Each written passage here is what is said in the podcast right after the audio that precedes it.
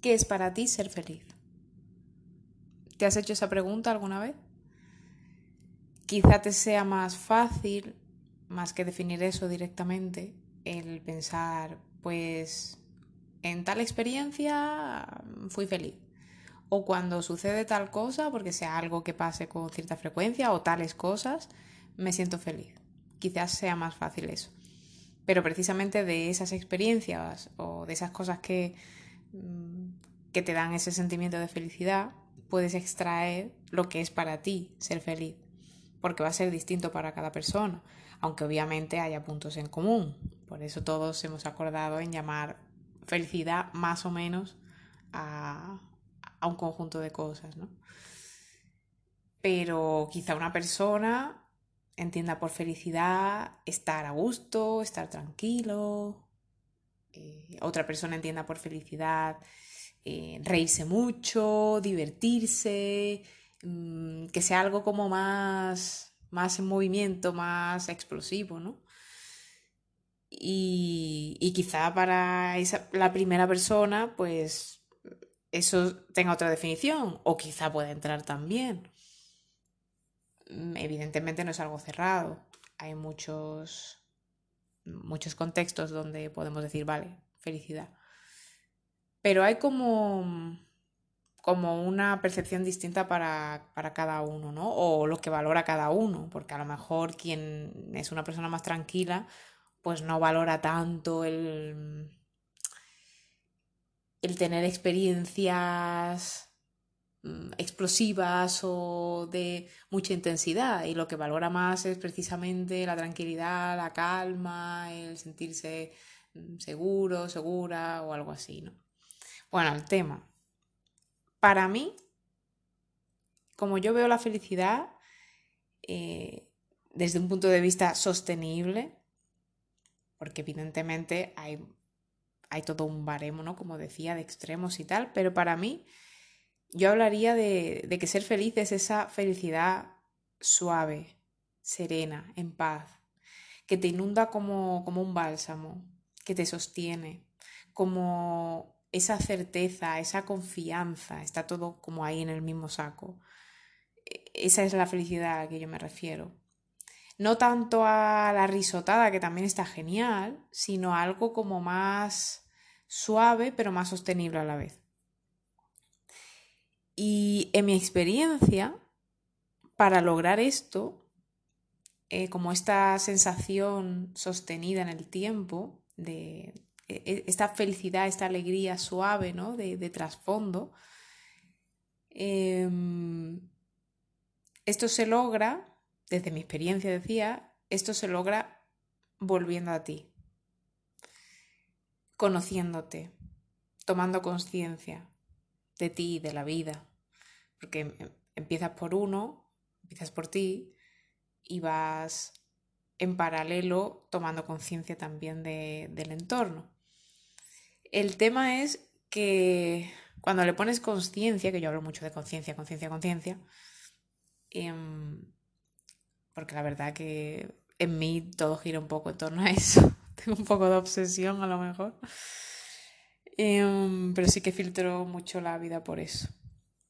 Em, cuando tú vas tomando conciencia y esa conciencia la usas para conocerte, para conocer a los demás, para entender el mundo, lo que vas haciendo es cambiar la percepción que tienes de las cosas, de todo, de ti, de, de, la gente, de, de las situaciones, según vas pues haciendo tu camino. Y así empiezas, como yo digo, a jugar en lugar de a luchar. En lugar de ir luchando, vas como jugando, como fluyendo también, podría ser una buena palabra. Y vas creando una vida en la que de, de, manera natural te sientes con ilusión.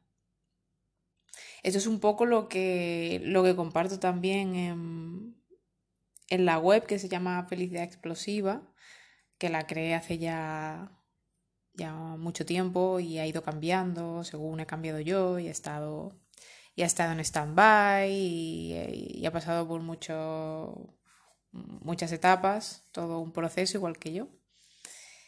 y es un poco lo que, lo que de alguna manera he tratado de transmitir a lo largo de, del tiempo de distintas maneras.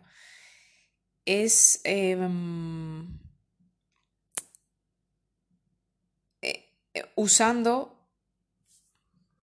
herramientas de apoyo por el camino, porque si bien la base de todo es la observación, el observarte, el analizarte, el, el ver cómo reaccionas, el ver cómo te sientes y demás, sí es cierto, sobre todo al principio, cuando uno está más verde en darse cuenta de las cosas y que tiene un montonazo de puntos ciegos, que, es que no los ves, em, ayuda mucho el tener herramientas, ¿no? En mi caso, pues he ido pasando de una herramienta a otra, he ido utilizando pues ejercicios de psicología, eh, test, mm, actividades varias, algunas más de pensar, otras más de conectar con emociones, mm, sistemas de paso a paso de cómo llegar de aquí a acá, eh, coaching y cosas así, ¿no? Y de las herramientas que más me gustan, aunque todas, todas te ayudan a, conocerte. Pero, pero hay herramientas que específicamente están como más diseñadas o más enfocadas a que te conozcas, a, ir como más ahí, al punto de quién eres, cómo eres y demás.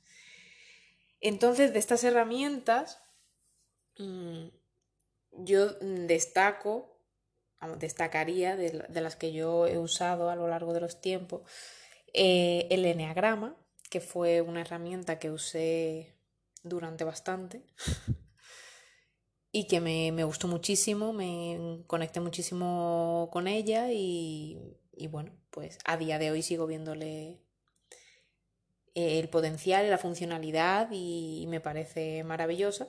Pero bueno, he ido conociendo otras cosas y de hecho actualmente estoy con otra herramienta que se llama diseño humano, que es una mezcla de, muchas cosas, de muchas disciplinas. Y vamos, el enneagrama es complejo, o sea, se le puede profundizar, pero esto del diseño humano es muchísimo más, más amplio, más complejo, más detallista en ciertas cosas. Y, y es lo que estoy usando ahora. El día de mañana, pues no sé. Quizá aparezca otra cosa, porque yo voy cambiando mucho, voy saltando de una cosa a otra. Y lo guay de esto es que te vas quedando como con. con lo que te va sirviendo de cada cosa. Y eso va haciendo como su pozo, ¿no? Va, va haciendo en ti como un bagaje, como una cosa que se va haciendo incluso inconsciente, como que va quedando ahí y son herramientas, recursos, cosas que utilizas sin darte cuenta incluso ya las tienes tan integradas que, que, ya las aplicas ¿no? directamente, de manera natural. Y entonces conforme vas aprendiendo distintas herramientas y conociendo distintas disciplinas y técnicas y demás, pues te vas como nutriendo de cada una y sacándole el jugo y de manera natural cuando ya eh, le has sacado todo el jugo, pues es normal trascenderla, ¿no? O, usarla desde, de otra manera o añadiéndole cosas, porque siempre es maravilloso eh, el poder integrar distintas disciplinas y distintas cosas y tú a lo mejor estás usando, mm, pues eso, el enneagrama, pero a la vez le metes ahí coaching y le y un gestión emocional y, un montón de cosas. Pues igual, ¿no? Entonces, pues con lo que estoy ahora es con el diseño humano en cuanto a herramientas de, autoconocimiento. Em, y bueno, pues ahí, ahí te lo dejo por si quieres curiosear. En la web, eh, como comentaba, eh, actualmente lo que tengo, lo que tengo está relacionado con el diseño humano, em, que tengo ahí una pequeña propuesta. Mm, por si te interesa, pues ahí está. Vamos, si, si escuchas esto dentro de muchísimo tiempo, pues a lo mejor ya no está. Pero ahora tengo em, un pequeño recurso mm, donde utilizo el diseño humano para conectarte con tu felicidad, con la felicidad de cada uno, ¿no? Basando, basándonos en, esta herramienta y en cuanto a tres aspectos concretos. Bueno, si te, si te interesa, échale un ojo. Y, pues eso, que para mí eh, la felicidad, más allá de que mi web se llame Felicidad Explosiva, y suena así como muy explosivo, porque la verdad es que cuando le puse el nombre yo sentía como esa explosión de felicidad, esas ganas de, compartir lo que llevaba dentro, de expresar, entonces de ahí viene, ¿no? Pero incluso desde el principio, de cuando tenía post y compartía más cosas por escrito y tal, incluso ahí ya empecé a hablar de que la felicidad no era mm, todo el rato estar sonriendo y, y extasiado y riéndote y, y eufórico. O sea que que yo ya lo veía desde ahí. Mm, entonces, bueno, quería revisitar esta idea de, lo que es la felicidad por, por ponerlo sobre la mesa, por poner en la reflexión y para compartir cómo, cómo veía yo esto y la manera de, de llegar ahí, ¿no? De, de vivir ahí. Bueno, muchas gracias por escuchar, como siempre. Un besito y lo que sea que estoy.